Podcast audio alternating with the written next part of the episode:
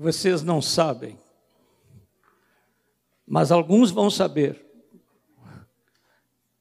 qual é a alegria de um pai apresentar seu filho como pregador.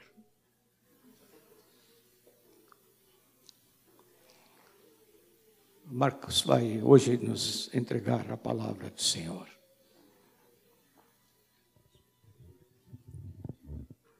Pai,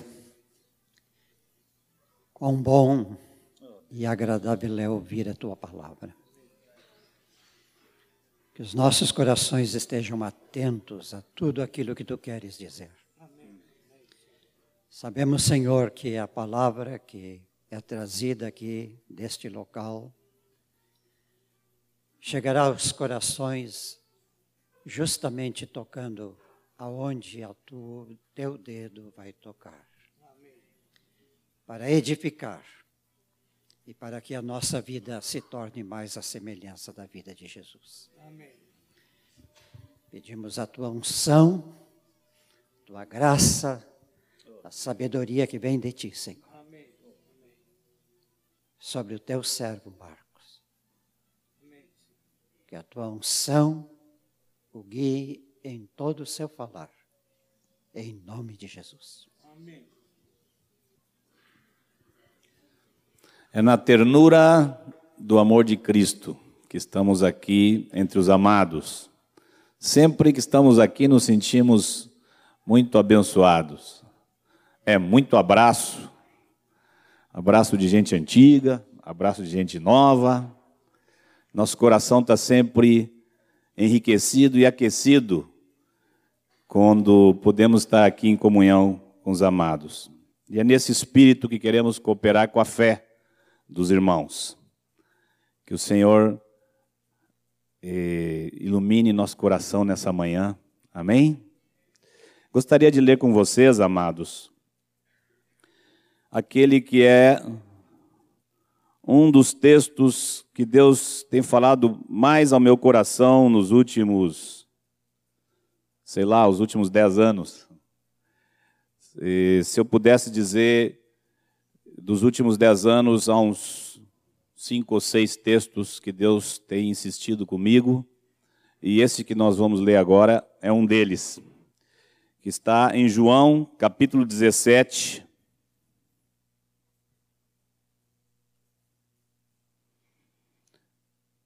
João capítulo 17.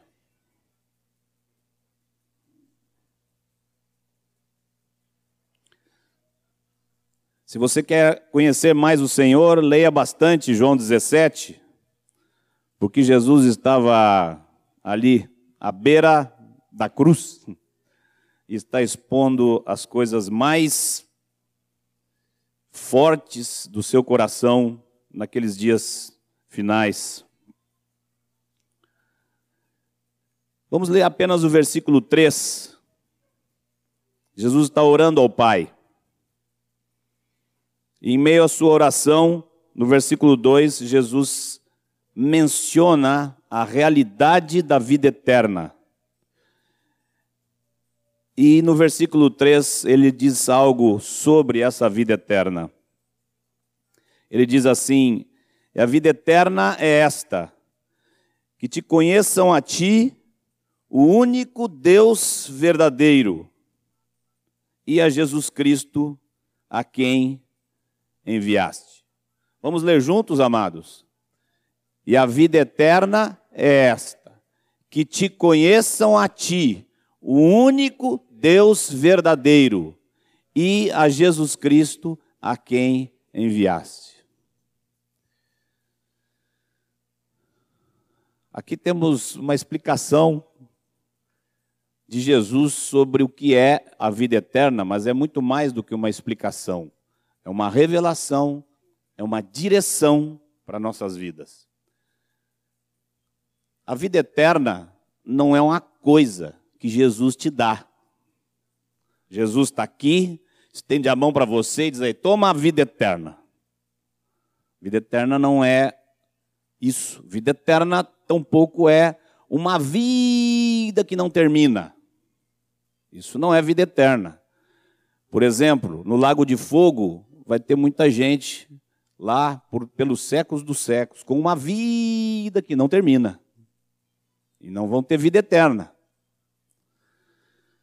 Vida eterna tem a ver com o que Jesus disse em João 10, quando ele disse: Eu vim para que tenhais vida e vida em abundância. Vida eterna é uma qualidade de vida.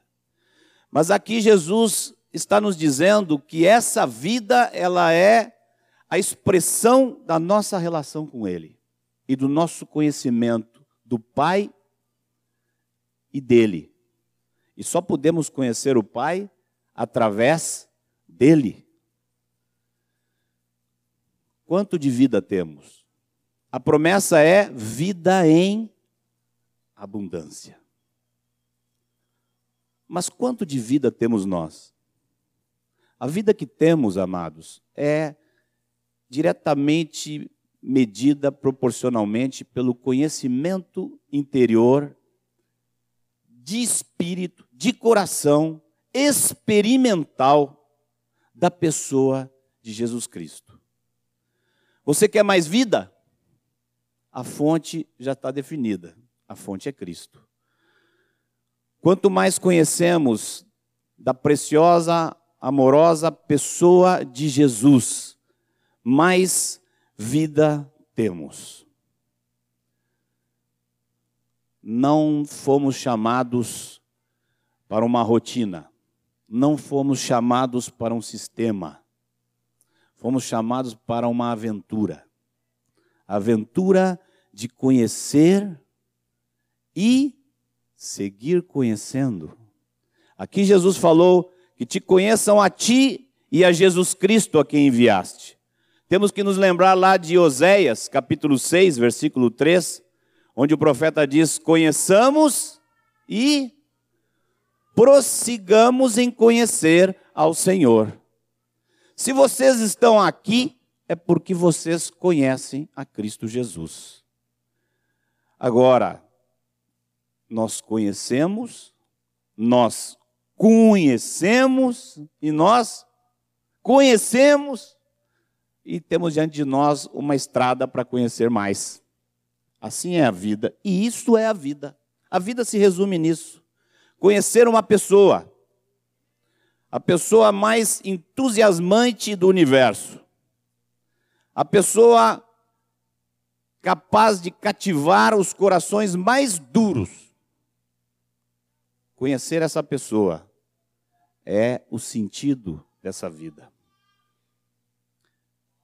Vocês que já têm conhecido a Cristo, vocês sabem como esse relacionamento é progressivo. Lá em 1 João, João falou assim, na primeira carta de João, João fala dos filhinhos, dos jovens e dos pais. Lembram? Ele fala algumas coisas para os filhinhos, outras para os jovens, outras para os pais. E quando ele fala dos pais, ele diz: Eu vos escrevo porque vocês conhecem. Está falando já de um conhecimento pleno. O alvo da nossa vida é chegar ao pleno conhecimento. Está lá em Efésios capítulo 4. Até que todos cheguemos ao pleno conhecimento do Filho de Deus. E esse conhecimento só é possível por meio de revelação. Isto não é conhecimento intelectual. Isto tem que vir por revelação do Espírito Santo. Só é dado para aqueles que se tornam pequeninos, porque aqueles que são muito sabichões, Jesus diz que o Pai esconde a verdade desses. Te dou graças, meu Pai, Senhor dos céus e da terra, porque escondeste. Você já imaginou uma pessoa procurando conhecer Deus e quando vai chegando perto, Deus diz: Não, não, você não, e começa a esconder as coisas? Você pode imaginar um Deus assim? Jesus disse que o Pai é assim. Escondeste essas coisas dos nariz empinado, os sábios e entendidos, e as revelasse aos pequeninos. Essa é uma chave para conhecer a Deus, ser pequenino.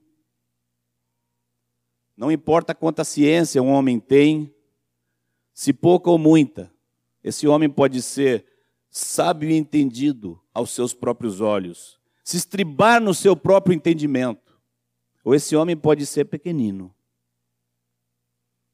sabe que não é nada.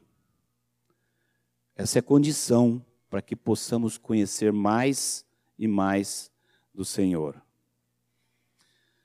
Eu gostaria de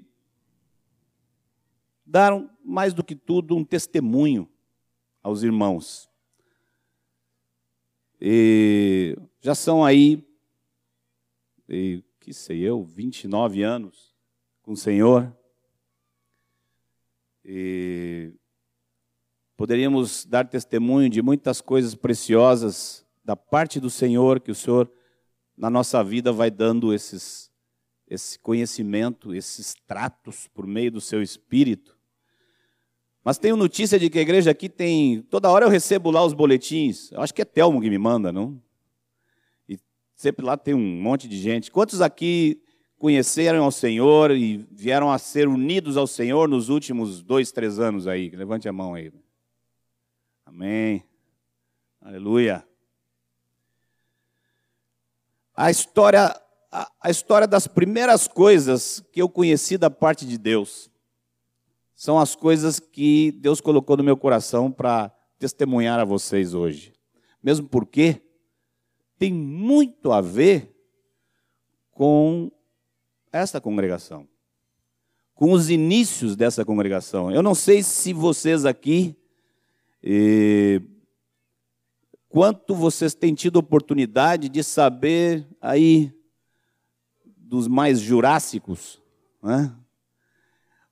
das origens dessa congregação, das coisas que Deus fez lá no princípio. O meu testemunho pessoal está completamente é, é, em paralelo, vamos dizer assim, apegado com a realidade das coisas que Deus fez nessa congregação aqui há 25 anos atrás. Não sei se vocês sabem, seria interessante, não sei, pode ser que talvez tenham tido essa oportunidade. Se não tiver, eu dou sugestão aqui aos irmãos. Eh, não sei se todos vocês sabem das coisas que Deus fez no princípio. Não sei se vocês sabem o preço que os primeiros pastores dessa congregação aqui pagaram para poder entrar nas coisas que Deus estava trazendo. Falo de meu pai, falo de Erasmo, falo de Telmo, falo de alguns que não estão mais aqui, como Joãozinho.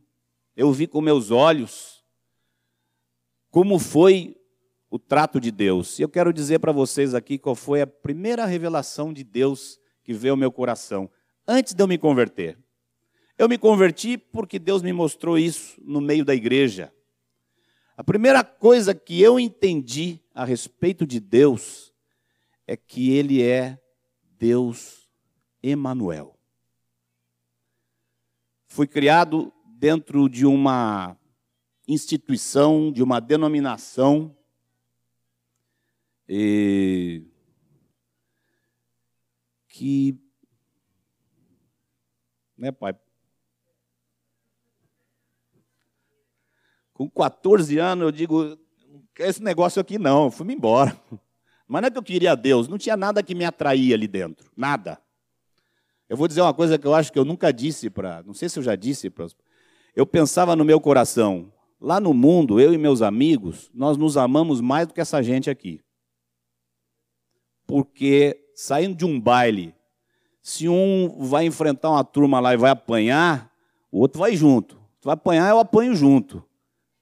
Hum? Então eu pensava na minha mente adâmica. Pensava dessa forma. Se esse povo aí não se ama, lá a gente se ama mais. Deus me arrancou um monte de sofismas de minha mente através de uma coisa: Sua presença. Deus Emanuel quer dizer Deus conosco. Não é Deus comigo, hein? Cuidado. Deus está comigo, mas Emmanuel é Deus conosco. Alguns querem Deus comigo. Hum, Deus conosco. Na comunhão dos santos.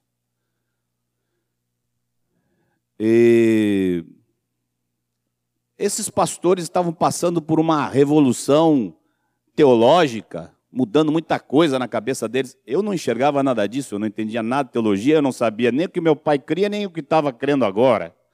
Eu só sabia que eu entrava numa reunião e Deus estava ali. Isso eu sabia. Aquele negócio começou a me perturbar. Porque as minhas desculpas começaram a cair por terra. Eu digo, ih, agora eu acho que eu vou ter que me converter. Era bem diferente, né, pai? Bem diferente daquele, desculpe, aquele iceberg aquele iceberg, não sei como é que você viveu tanto tempo dentro daquele negócio lá.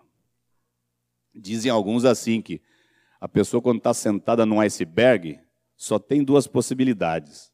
Ou ela é tão quente, tão quente, tão quente que ela derrete o iceberg todo, ou ela congela e vira parte do iceberg. Graças a Deus, eh, o Senhor tirou meu pai dali, daquele, daquele iceberg ali. Não estou falando mal de todos os irmãos que estão ali hoje, quem sabe Deus tem abençoado a muitos ali dentro daquela instituição. Estou falando daquilo que eu vi, daquilo que eu presenciei. E o que tocou minha vida? Que tocou minha vida não foi teologia nenhuma. O que tocou minha vida foi que eu chegava naquelas reuniões e Deus estava ali. Deus estava ali. A presença de Deus. Nós somos o povo de Deus e temos a presença do Senhor. E esse tesouro, que é a presença de Deus, tem que ser preservado como coisa mais preciosa que nós temos como povo de Deus. Eu me lembro de, ter, de chegar ali e ver cena que eu jamais imaginava. Você pode, eu não sei quanto vocês conhecem das tradições evangélicas, das diferenças que existem, mas uma imagem que nunca saiu da minha cabeça, entrar num, num salão de reunião daqueles e tem uma mulher que muitos de vocês conhecem. Havia ali uma mulher bem assim da Assembleia de Deus, assim, um cabelão aqui amarrado aqui em cima, cabelão que eu acho que nunca tinha visto tesoura, um saião comprido, uma Bíblia pretona com uma pomba na capa assim, e ela estava orando abraçada com uma irmãzinha de cabelinho cortado e de calça jeans. Aí eu olhei aquilo e disse: ai, ai, ai. A coisa aqui é séria. Aqui tem amor. De onde veio aquele amor?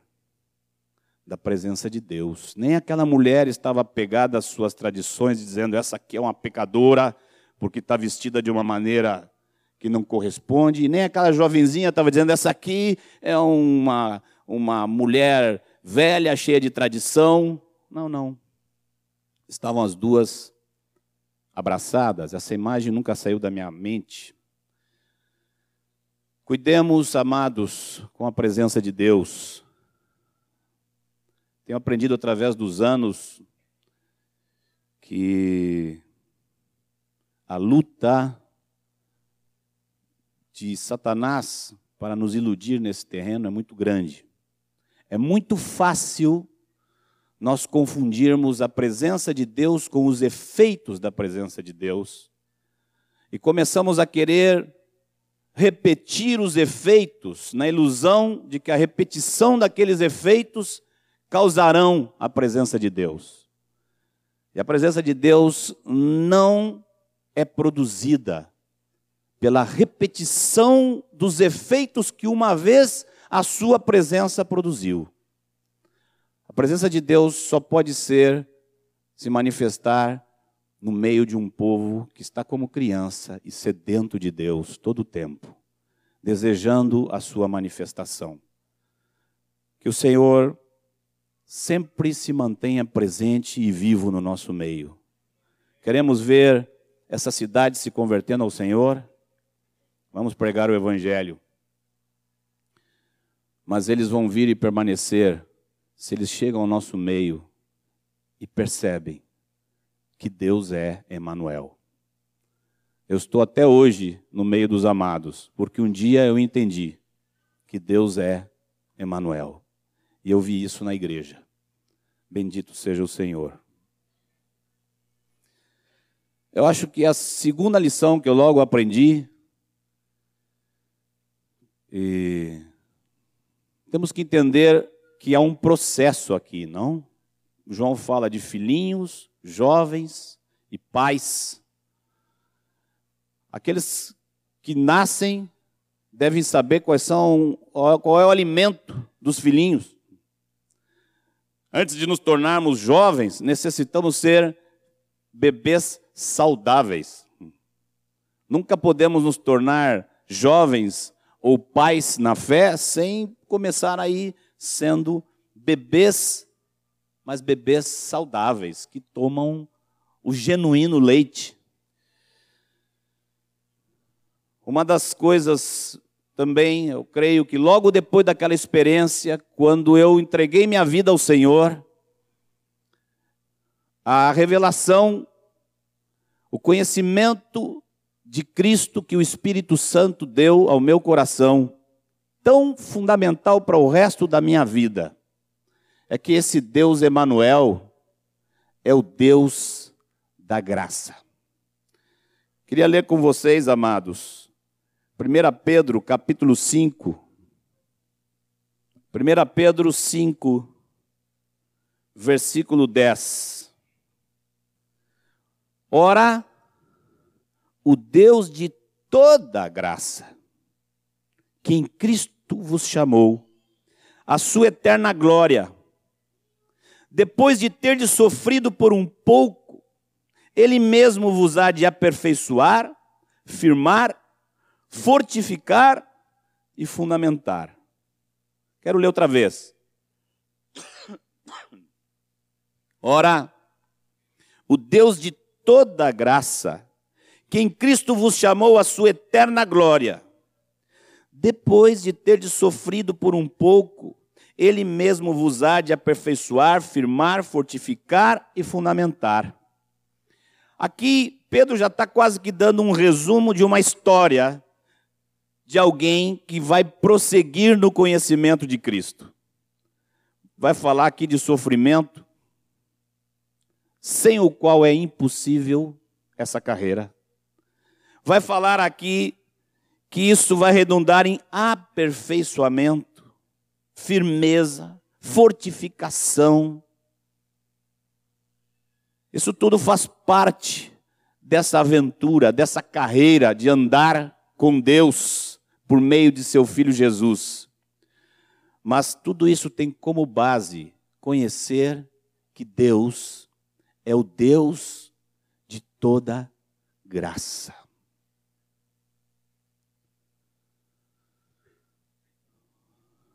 Essa carreira tem uns umas passagens meia. Eu vou contar algumas coisinhas para vocês hoje da aquelas partes assim, sabe? Deus tem uns tratos. Nós viemos aí acostumados com a vida na carne e para Deus, opa. Obrigado. Para Deus nos edificar, muitas vezes nós temos que nos colocar em forno quente Quantos aqui conhecem bem o que é o forno quente? Já entraram no forno quente? Hã? Pouca gente levantou a mão, hein? Diz que nossa fé, como ouro, tem que ser depurada, como ouro precioso. Só que na hora do forno quente, eu preciso conhecer, ter conhecido de antemão o Deus da graça. Peguemos a vida de Moisés, por exemplo. Moisés, você já leu? Que passou Moisés? Mas eu tenho para mim que Moisés pôde passar por tudo o que passou, porque ele conheceu antes de tudo o Deus da graça. Antes de Moisés se aventurar, como ele se aventurou, inclusive matando um egípcio lá, ele soube da onde ele vinha. Certamente ele foi procurar sua família. E seus pais lhe contaram quem era ele e como ele foi salvo de um morticínio, do infanticídio que houve em eh, no Egito. E lhe contaram como ele foi colocado ali dentro de um cesto e colocado nas águas até que a filha de Faraó o encontrou. E nesse momento que Moisés ouviu essa história, Moisés sabia que estava vivo pela graça de Deus. E Moisés conheceu o Deus da graça. Eu me lembro do dia em que meus olhos se abriram. Deus me mostrou sua face de graça quando eu, eu pude entender pela fé o valor do sangue de Cristo Jesus.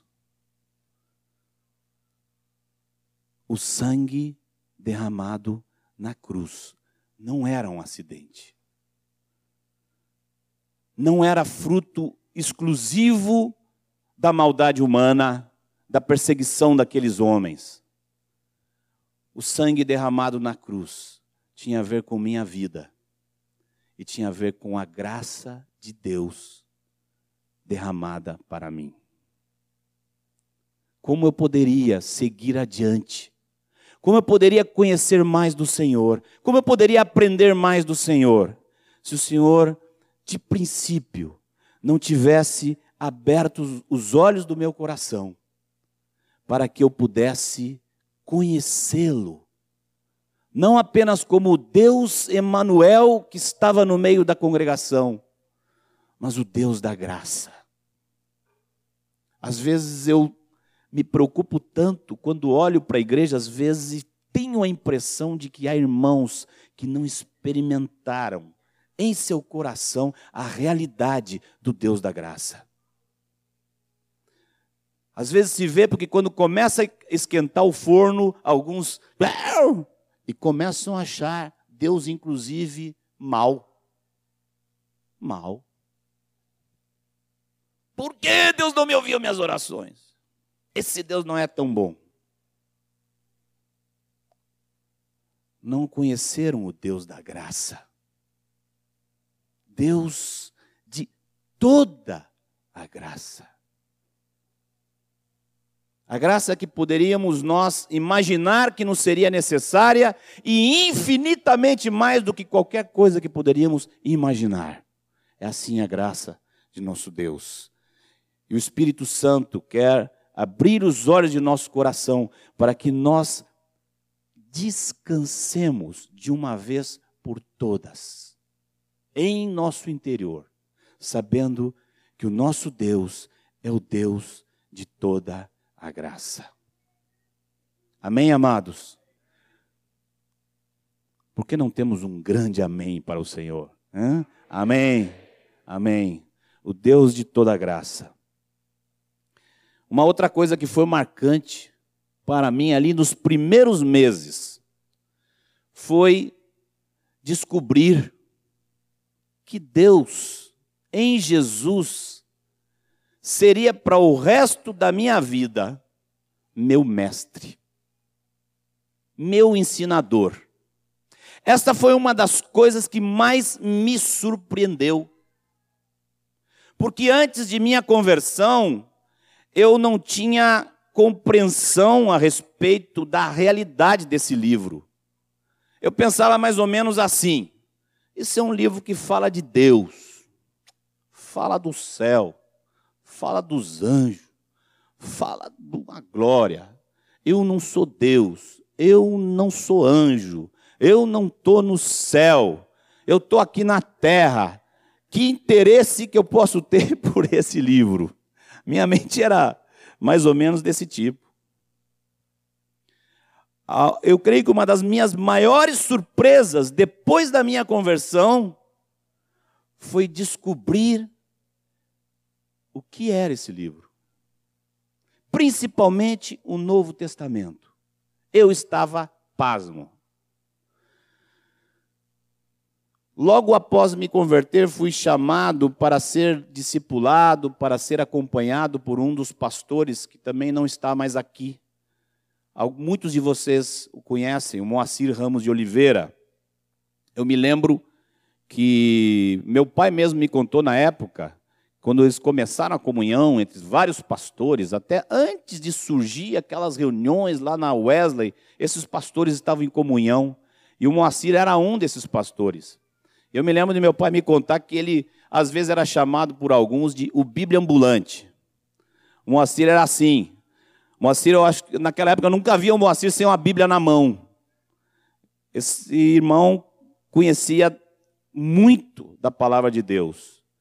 E o que me impactou não foi o seu conhecimento, mas quando ele começou a me instruir, me impactou o livro. Eu descobri que o livro é celestial mas é terreno.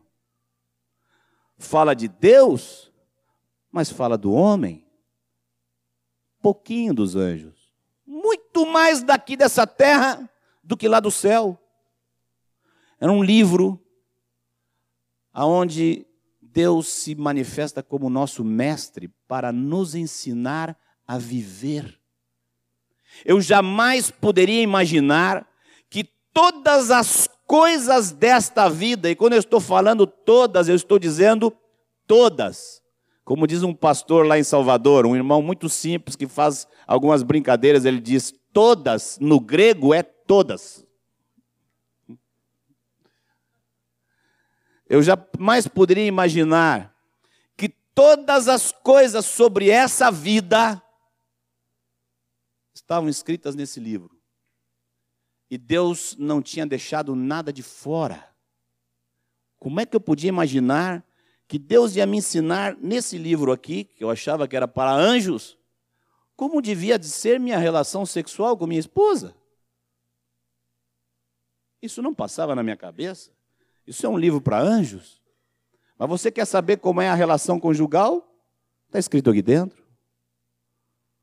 Eu jamais podia imaginar que algo que eu considerava tão humano, natural e carnal, como essa carteira, com alguns trocados que tem dentro dela, que Deus ia querer me ensinar tudo que eu precisaria saber para ter uma vida financeira conforme a vontade dele. Em suma, esse livro, em grande parte, ainda que fale da vida eterna, fale da vinda vindoura, fale do céu, mas um, uma grande parte desse livro está dedicada à orientação de Deus para o homem, de como o homem deve viver nessa terra. É o livro mais prático que existe. Não há filosofias aqui.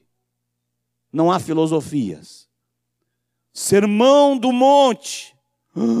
O mestre dos mestres vai pregar o Sermão do Monte. Ligue seus gravadores. As maiores profundidades das filosofias vão surgir agora.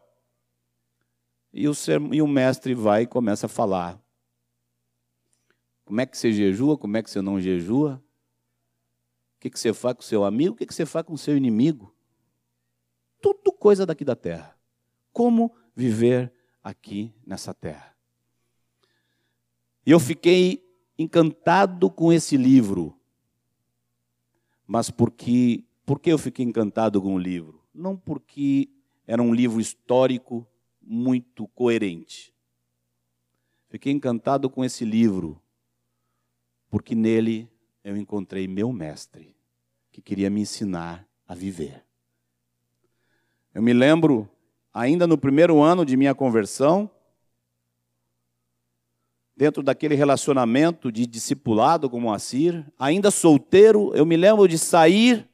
Quantas vezes eu saía do meu trabalho e não ia para minha casa, ia para a casa de Moacir e ficava lá, ó.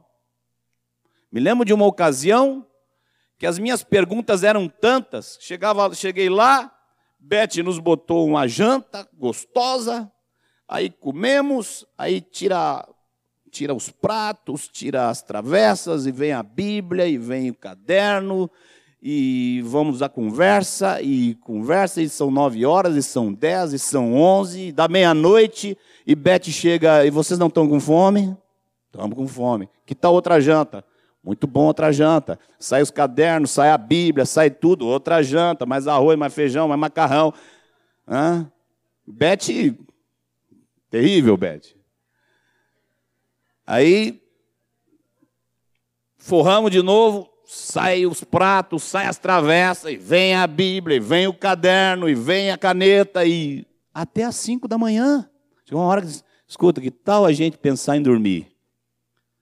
E eu estava encantado com esse livro, porque eu descobri nele meu mestre. Não havia pergunta que eu tivesse que o Moacir não me arrumava alguma coisa nesse livro que tinha a ver com a minha pergunta. O Senhor, Emanuel, Deus de toda graça, é o mestre da nossa vida. Amém, amados? Como é que é o negócio de. Isso. Daqui a pouco vem os pratos.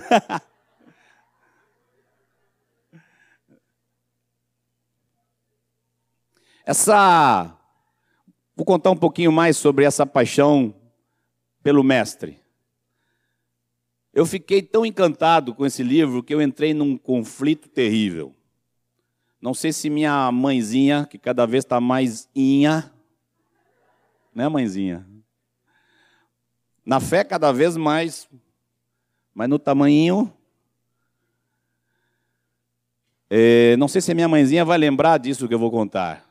Eu comecei a entrar num conflito, porque tinha um negócio de uma universidade, de uma faculdade que eu estava, e aquilo tomava tempo, tinha livros para estudar, tinha eh, eh, provas para fazer.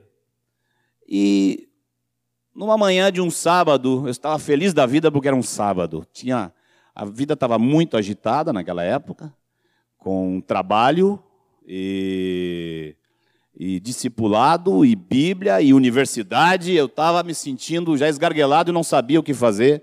Um sábado pela manhã, eu sentei na minha escrivaninha, nós morávamos ali na Vilela Tavares. Sentei na minha escrivaninha e olhei, e de um lado estava uma pilha. Assim, a Bíblia, os cadernos, mais uns três ou quatro livros, que o Moacir sempre mandava a gente ler livro, e uns Otimani lá, estava aquele negócio todo ali. E aqui no outro lado estava a pilha do cálculo 1, cálculo 2, não sei o que mais, um monte de coisa lá da universidade. E eu parei, e agora, o que, que eu faço?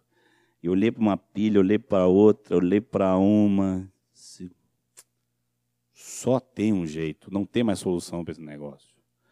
Puxei a cesta de lixo, peguei toda a pilha da faculdade e joguei tudo naquele lixo. Disse, tchau, não me atrapalha mais. Fui falar com minha mãe, tu lembra minha mãe? Mãe, deixei a faculdade. O quê? Deixei a faculdade.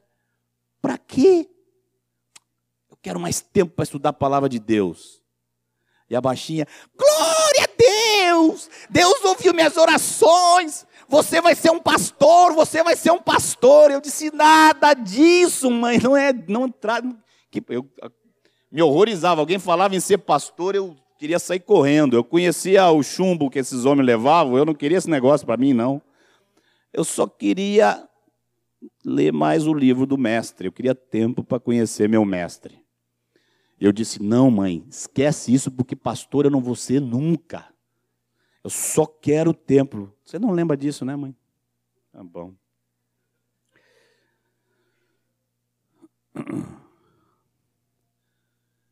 Queria contar para vocês.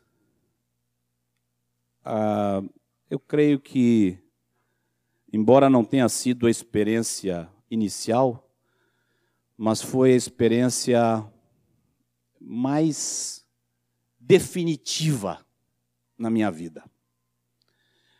Tanto que eu divido minha vida espiritual em duas partes: antes dessa experiência e depois dessa experiência. Havia coisas que o Senhor queria revelar ao meu coração, E o senhor estava um pouco apressado, eu não sabia, porque eu me converti em fevereiro de 76 e três anos depois eu estava na Bahia. Então, o forno que Deus tinha para mim era um pouquinho.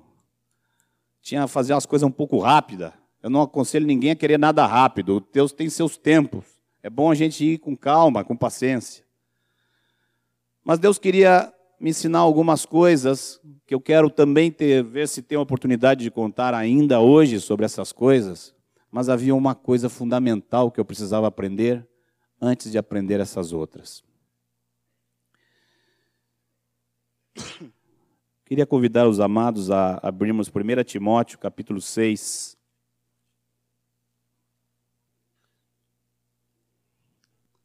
Primeira Timóteo, capítulo 6, versículo 14.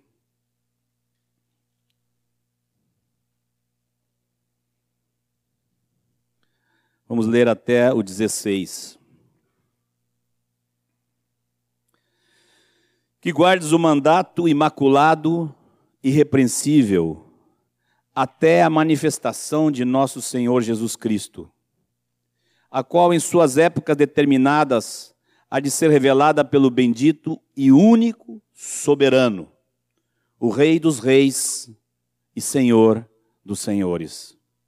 O único que possui imortalidade, que habita em luz inacessível, a quem homem algum jamais viu, nem é capaz de ver. A ele honra e poder eterno. Amém.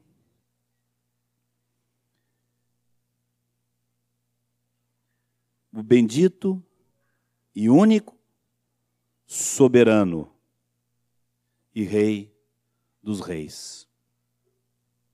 A soberania de Deus, amados, se queremos ir adiante em nossa jornada com o Senhor, a soberania de Deus tem que ser definitivamente na nossa vida mais do que um conceito, mas uma realidade prática que nos dá o Espírito Santo, por nos revelar a soberania do Senhor. Não confundamos senhorio com soberania. Depois, se tivermos tempo, quero falar um pouquinho sobre o senhorio de Cristo. Mas não confundamos senhorio com soberania. Eu creio que foi a lição mais difícil, mais assustadora antes de aprender, mas a mais importante e fundamental em toda a minha vida.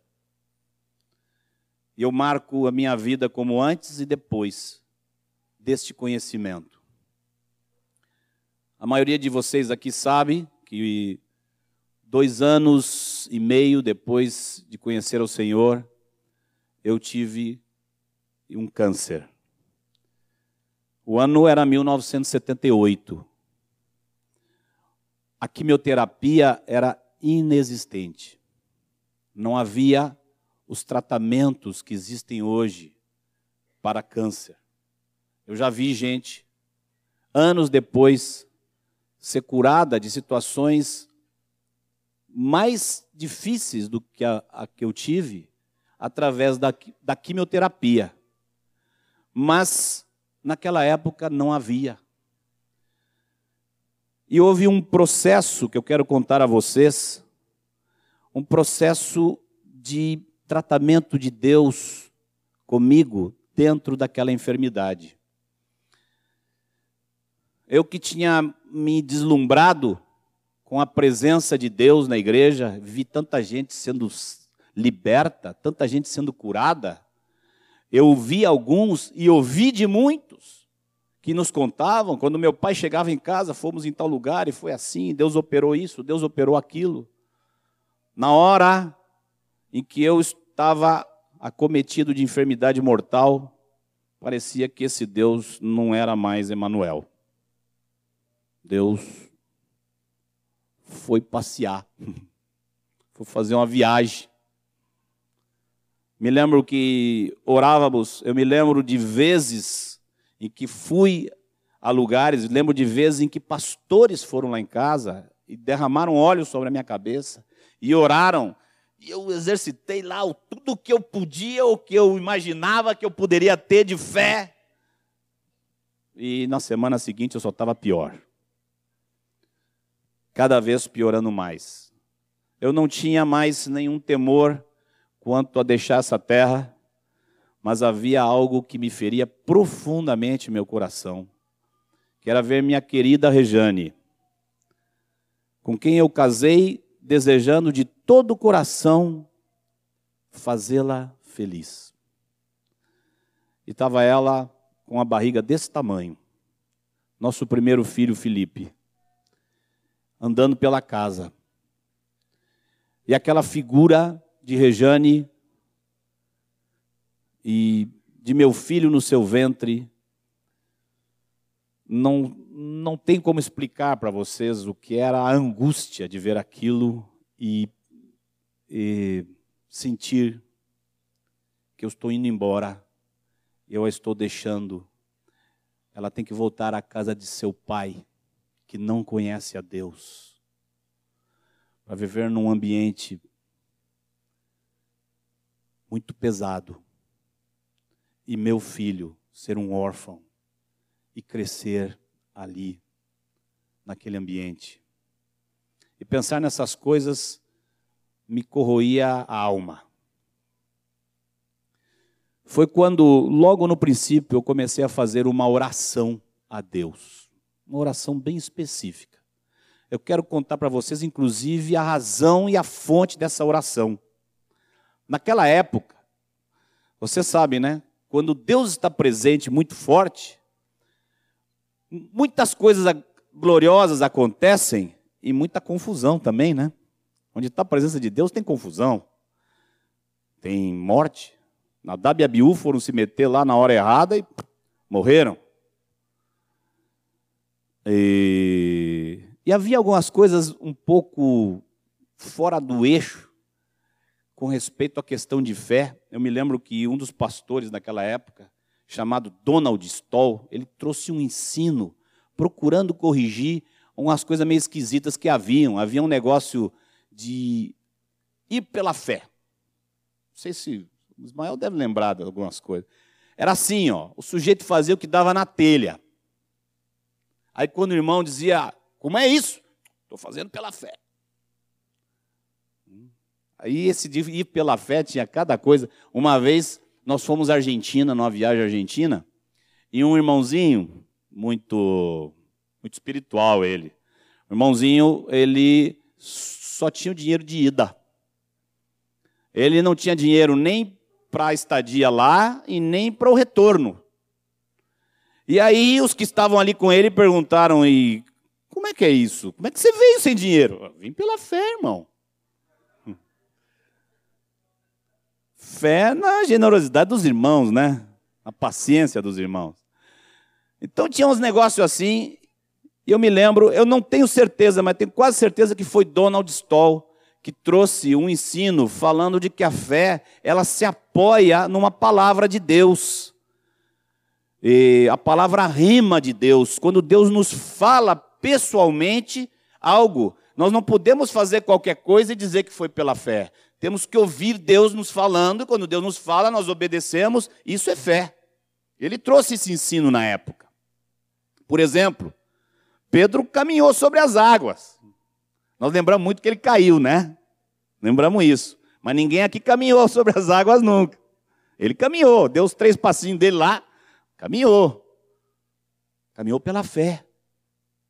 Mas não foi uma fé inventada por ele. Jesus disse: Vem.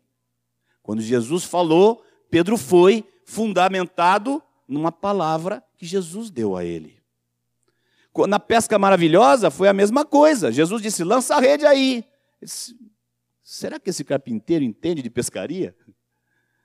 Mas ele disse: Ó oh, Senhor, nós passamos a noite toda por aí e não deu nada, mas sobre a tua palavra. Isso é fé.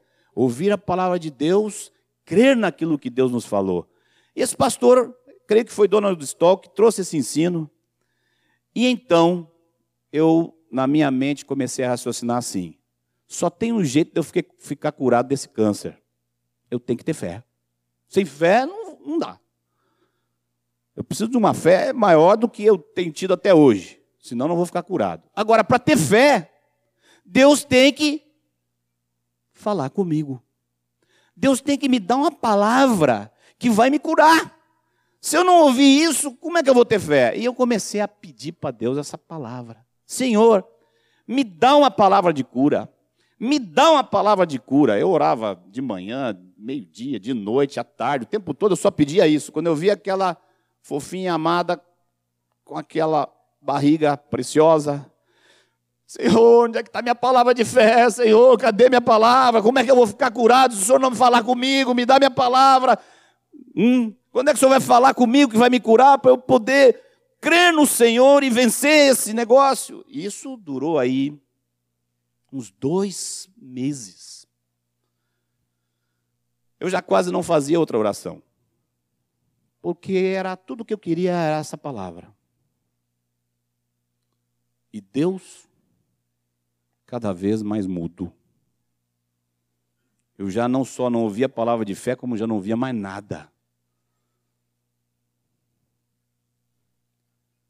Deus estava trabalhando, preparando meu coração para conhecê-lo mais. Quando chegou ali para o mês de, não me lembro bem, agosto por aí, agosto para setembro, eu estava no hospital. No dia seguinte eu ia ter uma cirurgia. Eu estava deitado na minha cama lendo. Lendo aquilo que eu sempre lia, Salmos e Jó. Eu lia Jó e lia Salmo. Lia Salmo, lia Jó. A Bíblia era outra. Eu acho que a Bíblia ficou tão molhada a Bíblia, porque eu lia e chorava, chorava e lia. Salmo e Jó. Sou eu aqui. Eu não imaginava o que Deus estava fazendo comigo, nem o que Ele queria me ensinar. Nas vésperas de uma cirurgia,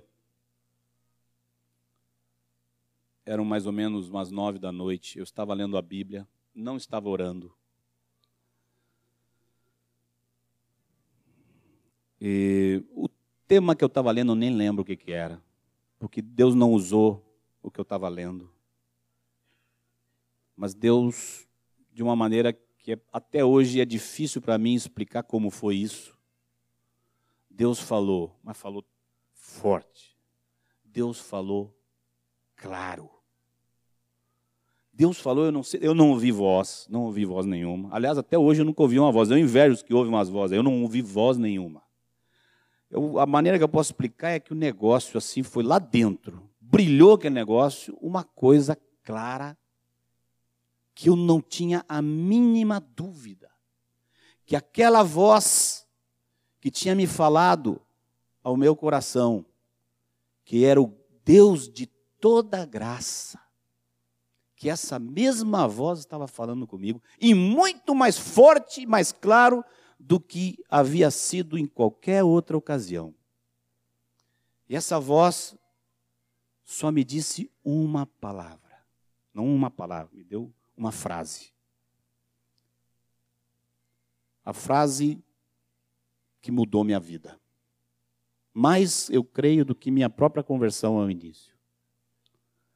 Pois Deus disse assim para mim: Eu sou teu dono. E eu faço contigo o que eu quero. Ponto final. Só isso. Isso não me foi peso.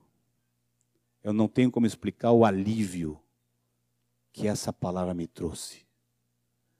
Se o Deus de toda graça está envolvido com essa coisa que eu estou passando,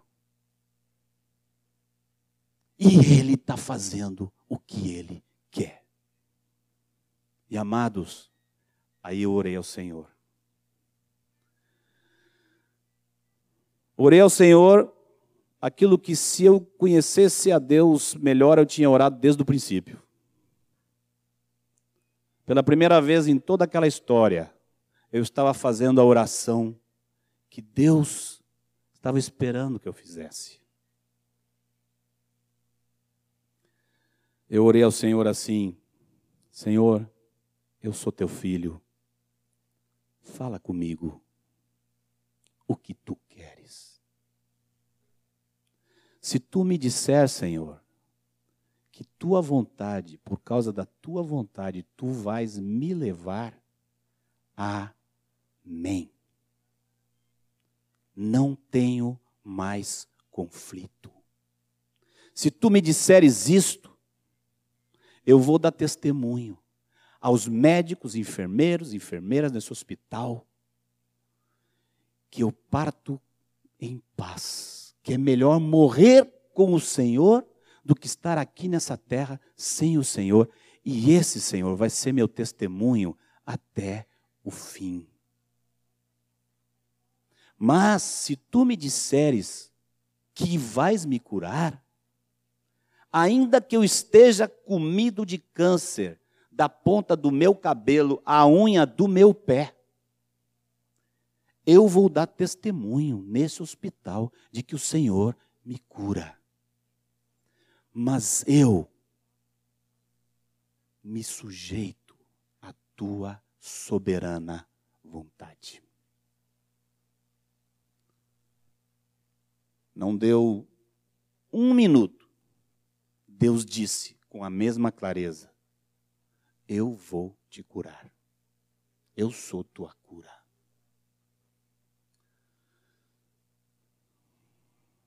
Tivemos uma experiência preciosa, meu pai e eu, quando depois de ir para a Bahia, três, quatro meses depois disso eu estava na Bahia. Tivemos uma experiência preciosa, sete anos depois, quando voltamos ao médico, médico que eu havia dito, Aqui agora a ciência já fez o que podia, não pode fazer mais nada. Na verdade, a única coisa que a ciência tinha para mim era um pijama de madeira. Não tinha mais nada. E a ciência fez o que pôde, mas não tinha muito para fazer. Eu disse ao médico: "Eu, o Senhor vai me curar". E ele não rejeitou aquilo, um homem católico, um homem prudente, disse: "Eu acredito que pode ser". Se você aparecer daqui a cinco anos aqui curado, eu te declaro curado. Eu fui sete anos depois lá. Quando nós entramos no consultório, ele estava em pé, com a ficha na mão, com os olhos desse tamanho, e me perguntou: É você? Se sou. Você não tem nada, você não tem febre, você não tem. Tenho. Quando eu fico com gripe, quando eu tenho dor de garganta, eu tenho febre. Aí ele, posso te examinar? Pode, me botou lá numa cama, me apertou, me espichou. Aí terminou e disse: Só tem uma explicação. Aí eu disse: Ô doutor, o senhor não vai dizer que os exames estavam enganados, não, né? Ele disse: De jeito nenhum. Aqui vai um negócio que eu não posso entender. Tem uma mão aí que eu não conheço, que eu não sei o que foi. Teve uma coisa aí. E que alegria foi poder dar esse testemunho desse Deus que nos cura. Mas eu quero dizer, amados, diante dos irmãos, que até hoje eu considero essa cura como uma sobremesa. O prato principal foi ouvir meu Deus dizendo: Eu sou teu dono e poder ver meu coração dizendo: Amém. Amém. Essa era a comida que Deus tinha preparada para mim naquela ocasião. Depois ele me mimou, me poupou. Tinha outros planos para mim. Anos depois, Deus precisou trabalhar mais um pouquinho para confirmar essa, essa revelação. A coisa de uns 11 ou 12 anos atrás, em Salvador, nós estávamos eh, preocupados porque estávamos vendo penetrar na igreja alguns ensinamentos que vinham de livros, que vinham de programas evangélicos de televisão, alguns ensinamentos que no nosso coração nós entendíamos que eram contrários à palavra do Senhor. E os irmãos, na sua avidez e sua simplicidade, os estavam recebendo. Ensinamentos que, ao nosso ver, estavam indo de encontro à soberania de Deus, colocando o homem quase que como um servo de Deus, colocando Deus quase que como um servo dos homens, permitindo aos homens fazer reivindicações e exigências que, ao nosso ver, não estavam conforme as Escrituras. E conversando sobre isso, no presbitério, os presbíteros eh, recomendaram ou indicaram a mim como uma pessoa que devia de estar diante da congregação para trazer a correção a respeito desse assunto. E eu não imaginava como Deus ia querer operar ainda mais e como Satanás ia querer desfazer aquilo que Deus uma vez tinha feito. Eu estava em casa meditando, lendo principalmente o livro de Jó e me preparando para compartilhar com a congregação, quando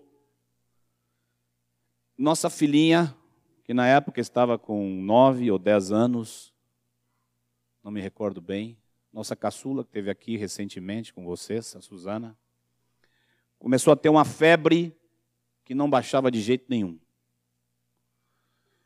tomava analgésico e a febre de 41 descia para 40. E aí ficava nos 40 e depois subia de novo. No segundo dia que isso estava acontecendo, ficamos preocupados e a Rejane disse: temos que levá-la ao médico. Eu disse: meu bem, eu estou aqui muito ocupado com isso, está sendo bastante difícil para mim entender como comunicar essas coisas para a igreja. Não, não é muito difícil instruir os irmãos a esse respeito, eu estou muito compenetrado nisso. Por favor, pega a Suzana e leva você ao hospital. E a, Suzana, e a Regiane foi sozinha com Suzana para o pronto atendimento. Passaram-se mais ou menos uns 20 minutos e Regiane me ligou, já com a voz bastante embargada, dizendo: Meu amor, é a suspeita de meningite. E aquele negócio me assustou. Eu disse, meningite? Aí eu disse, meu bem, segue aí. Não, eles vão fazer uma punção agora. Vão fazer uma punção para constatar se é meningite mesmo ou não. Eu disse, meu amor, segue aí com ela, depois a gente vê como é que a gente faz. Eu não tenho como ir daqui para aí agora. E assim que acabei de desligar o telefone, eu ouvi aquela vozinha, aquela vozinha chata. E agora? Diabão, o acusador dos irmãos. E agora? Cadê a tal da soberania de Deus que você ia pregar domingo? E agora? Antes de domingo, Deus leva a tua filha e tu faz o quê?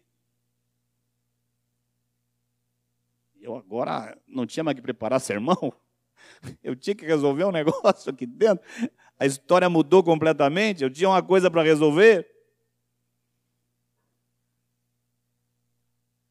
esse negócio de estar tá disposto a morrer é uma coisa, mas dar uma de Abraão e entregar o filho é um negócio mais complicado. Bem mais complicado. E agora eu estou naquela luta, me ajoelhei, comecei a orar ao Senhor, Senhor, o que, que eu faço? O que, que tu queres? O que está acontecendo aqui? Meu Deus! E fiquei em pânico, não sabia nem o que orar. Mas a Rejane, que não estava com nada desses negócios na cabeça, ela estava lá no no hospital, do lado da cama lá, clamando a Deus, Deus cura essa menina, suplicando a Deus. E mais dez minutos, Rejane liga dizendo, está confirmada a meningite. E aí eu já vi que Rejane já estava bem, emocionalmente bem tocada mesmo. E, disse, e, e, e ela tem que ir para um hospital de isolamento. Aristide Maltês se chama o hospital lá. Meningite, jogam lá dentro a pessoa, só tem gente lá nisso, a maioria que entra lá é a maioria não sei, mas muitos entram lá e não saem vivos. E, e aquilo tudo se tornou um choque. A Regiane disse: Meu bem, eu estou indo, eu vou com a ambulância para lá. Estou pegando, tu vai com. Eu estou entrando na ambulância, a ambulância vai levar a Suzana e eu vou junto.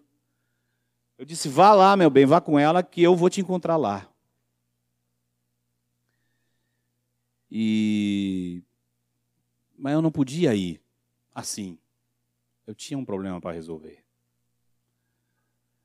Eu tinha que me acertar com meu Deus. Eu não posso sair minha, minhas emoções são muito fortes, minha alma é muito pronta.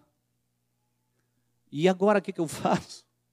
Eu tenho que pregar domingo sobre a soberania de Deus. O que, que eu faço, meu Deus? Me ajoelhei, ciente de que eu não sabia nem como orar. Entreguei minha oração ao Senhor, digo, Senhor, me ajuda a orar, porque eu não, não, não sei o que eu vou dizer. E estando num momento de joelhos, pouco a pouco, comecei a me lembrar do Deus que uma vez tinha me dito: Eu sou teu dono.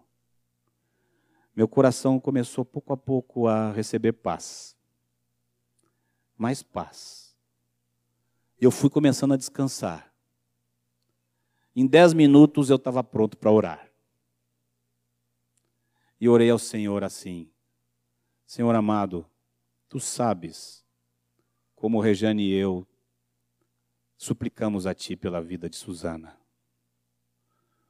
Mas eu preciso te dizer uma coisa, Senhor. Se tu levares Susana com essa enfermidade, a única coisa tu vais ouvir da minha boca, da boca da minha mulher, e da boca dos meus filhos é muito obrigado pelos maravilhosos anos que nós tivemos, Susana. Eu não sou digno de ter uma filha como Susana por tantos anos. O Senhor é muito bom em tê-la nos dado até agora. Eu não tenho a mínima condição de exigir mais. Eu te peço mais.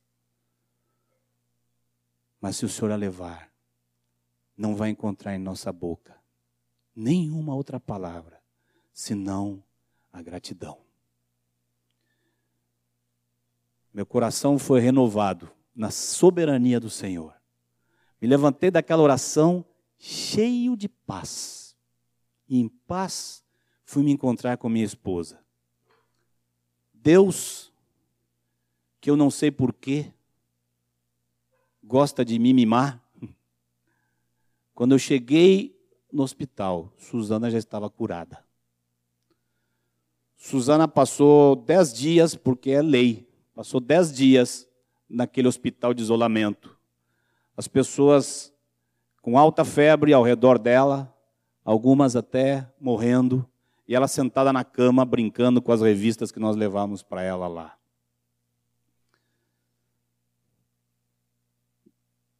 Que sobremesa, hein?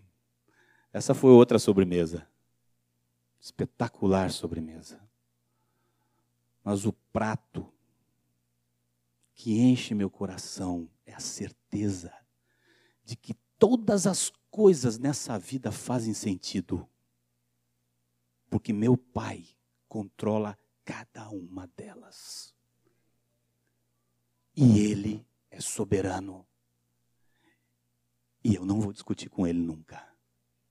Pedir eu vou. Ah, eu gosto de pedir. Quando eu me aperto, eu suplico. Mas a soberania do Senhor está plantada de uma vez por todas no meu coração. E eu creio que está plantada no coração dos amados. Na face de Cristo Jesus, nós vemos a soberania de Deus. Quando Jesus, não aguentando mais pensar na angústia da cruz, chegando ao limite de sua resistência emocional, por saber que ia conhecer a experiência de pecado e perder a comunhão com seu Pai. Nessa hora, Jesus, que conhecia a soberania do Pai, disse: Se possível, Pai, se possível, afasta de mim. Mas seja feita a tua vontade. Em Cristo Jesus, conhecemos a Deus, nosso Pai. Senhor amado, necessitamos a revelação do teu rosto. Queremos seguir conhecendo a ti, Senhor. Dependemos de teu espírito para que tu sigas nos revelando a tua pessoa, a tua face. Ajuda-nos a sermos pequeninos que possamos ser pequeninos para poder contemplar teu rosto e conhecer a ti. Tu és nossa vida. Fazemos o alvo de nossa vida conhecer mais a ti. Te agradecemos porque tu, pelo aquilo que tu já tens dado até agora. Tu nos transformaste completamente. Tu trouxeste toda uma realidade de vida nova para nós. Não somente para essa vida aqui, mas por toda a eternidade. Quanto já fizeste, Senhor? Isso nos anima a pedir mais e a suplicar que possamos te conhecer mais e melhor, porque tu és nosso Deus. Amém, Senhor. Nós havíamos pedido que o Senhor falasse conosco e oramos para que a palavra do Senhor chegasse ao nosso coração. E ela chegou ao nosso coração e agora o poder dessa palavra vai nos gerar fé para vivermos todos os dias embaixo dessa soberania de Deus. Amém? Obrigado, Marcos. Um bom domingo a todos e uma boa semana em Cristo.